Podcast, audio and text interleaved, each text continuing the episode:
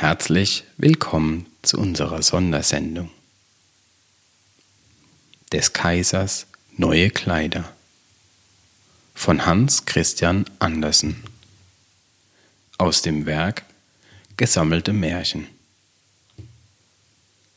Vor vielen Jahren lebte ein Kaiser, der so ungeheuer viel auf neue Kleider hielt, dass er all sein Geld dafür ausgab, um recht geputzt zu sein.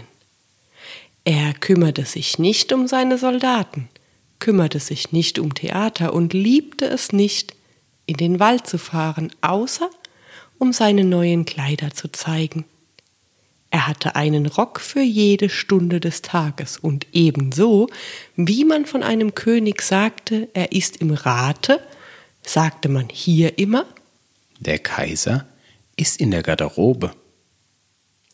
In der großen Stadt, in welcher er wohnte, ging es sehr munter einher.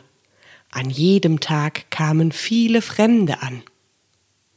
Eines Tages kamen auch zwei Betrüger. Diese gaben sich für Weber aus und sagten, dass sie das schönste Zeug, welches man sich denken könne, zu weben verstanden.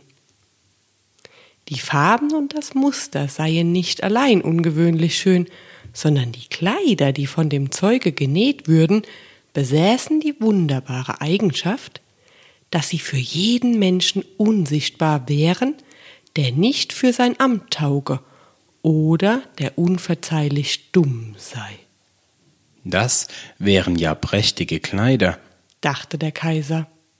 Wenn ich solch eine Garderobe hätte, könnte ich ja dahinter kommen, welche Männer in meinem Reiche zu dem Amte, das sie haben, nicht taugen. Ich könnte die Klugen von den Dummen unterscheiden. Ja, das Zeug muss sogleich für mich gewebt werden. Und er gab den beiden Betrügern viel Handgeld, damit sie ihre Arbeit beginnen sollten. Sie stellten auch zwei Webstühle auf, taten, als ob sie arbeiteten, aber sie hatten nicht das geringste auf dem Stuhle. Dennoch verlangten sie die feinste Seide und das prächtigste Gold, dieses steckten sie in ihre eigene Tasche und arbeiteten an der, den leeren Stühlen bis spät in die Nacht hinein. Ich möchte nun endlich wissen, wie weit Sie mit dem Zeuge sind, dachte der Kaiser, aber es war ihm ordentlich beklommen zumute, wenn er daran dachte, dass derjenige, welcher dumm sei oder schlecht zu seinem Amte tauge, es nicht sehen könne. Nun glaubte er zwar, dass er für sich selbst nichts zu befürchten brauche, aber er wollte doch erst einen anderen senden, um zu sehen, wie es damit stände. Alle Menschen in der ganzen Stadt wussten, welche besondere Kraft das Zeug habe, und alle waren begierig zu sehen, wie schlecht oder dumm ihr Nachbar sei.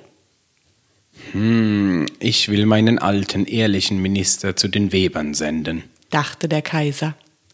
Er kann am besten beurteilen, wie das Zeug sich ausnimmt, denn er hat Verstand und keiner versteht sein Amt besser als er. Nun ging der alte, gute Minister in den Saal hinein, wo die zwei Betrüger saßen und an den leeren Webstühlen arbeiteten. Gott behüte uns, dachte der alte Minister und riss die Augen auf. Ich kann ja nichts erblicken. Aber dies gab er nicht zu. Beide Betrüger baten ihn näher zu treten und fragten, ob es nicht ein hübsches Muster und schöne Farben seien. Dann zeigten sie auf den leeren Webstuhl, und der arme alte Minister fuhr fort, die Augen aufzureißen aber konnte nichts sehen, denn es war nichts da. O je, dachte er. Sollte ich dumm sein? Das habe ich nie geglaubt, und dieses darf kein Mensch wissen. Sollte ich nicht zu meinem Amte taugen? Nein, es geht nicht an, dass ich erzähle, ich könne das Zeug nicht sehen.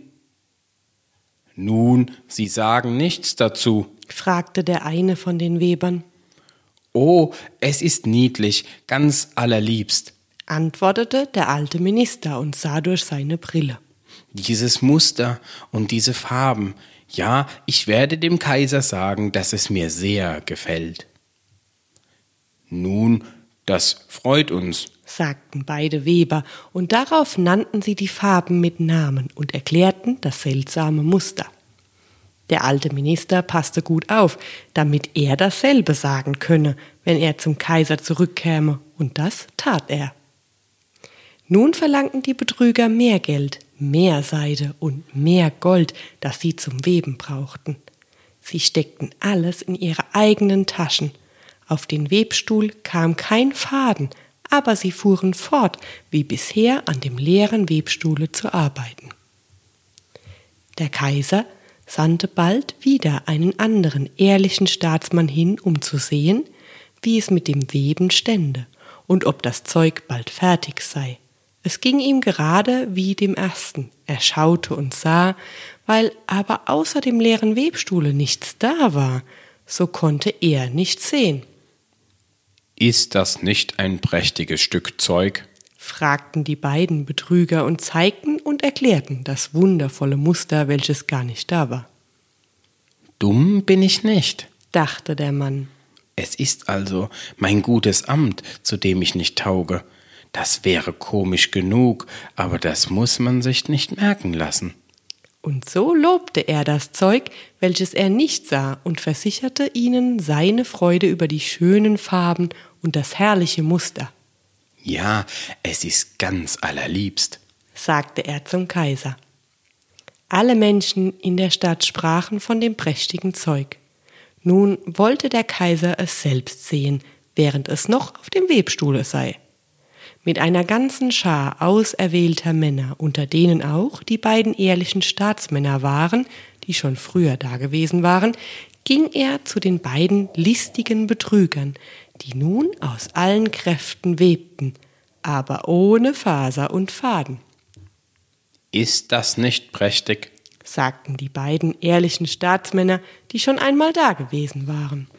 Seht, Eure Majestät, welches Muster, welche Farben. Und dann zeigten sie auf den leeren Webstuhl, denn sie glaubten, dass die anderen das Zeug wohl sehen könnten. Was? dachte der Kaiser. Ich sehe gar nichts. Das ist ja schrecklich. Bin ich dumm? Tauge ich nicht dazu, Kaiser zu sein? Das wäre ja das Schrecklichste, was mir begegnen könnte. Oh, es ist sehr hübsch, sagte er. Es hat meinem allerhöchsten Beifall. Und er nickte zufrieden und betrachtete den leeren Webstuhl, denn er wollte nicht sagen, dass er nichts sehen könne. Das ganze Gefolge, welches er bei sich hatte, sah und sah, aber es bekam nicht mehr heraus als die anderen. Aber sie sagten wie der Kaiser Oh, ist das hübsch? Und sie rieten ihm, diese neuen prächtigen Kleider das erste Mal bei dem großen Feste, welches bevorstand, zu tragen. Es ist so herrlich, niedlich und wundervoll, ging es von Mund zu Mund. Man schien allerseits innig erfreut darüber. Der Kaiser verlieh den Betrügern den Titel Kaiserliche Hofweber. Die ganze Nacht vor dem Morgen, an dem das große Fest stattfinden sollte, waren die Betrüger auf und hatten über sechzehn Lichter angezündet. Die Leute konnten sehen, dass sie stark beschäftigt waren, des Kaisers neue Kleider fertig zu machen. Sie taten, als ob sie das Zeug aus dem Webstuhl nähmen, sie schnitten mit großen Scheren in die Luft, sie nähten mit Nähnadeln ohne Faden und sagten zuletzt Nun sind die Kleider fertig.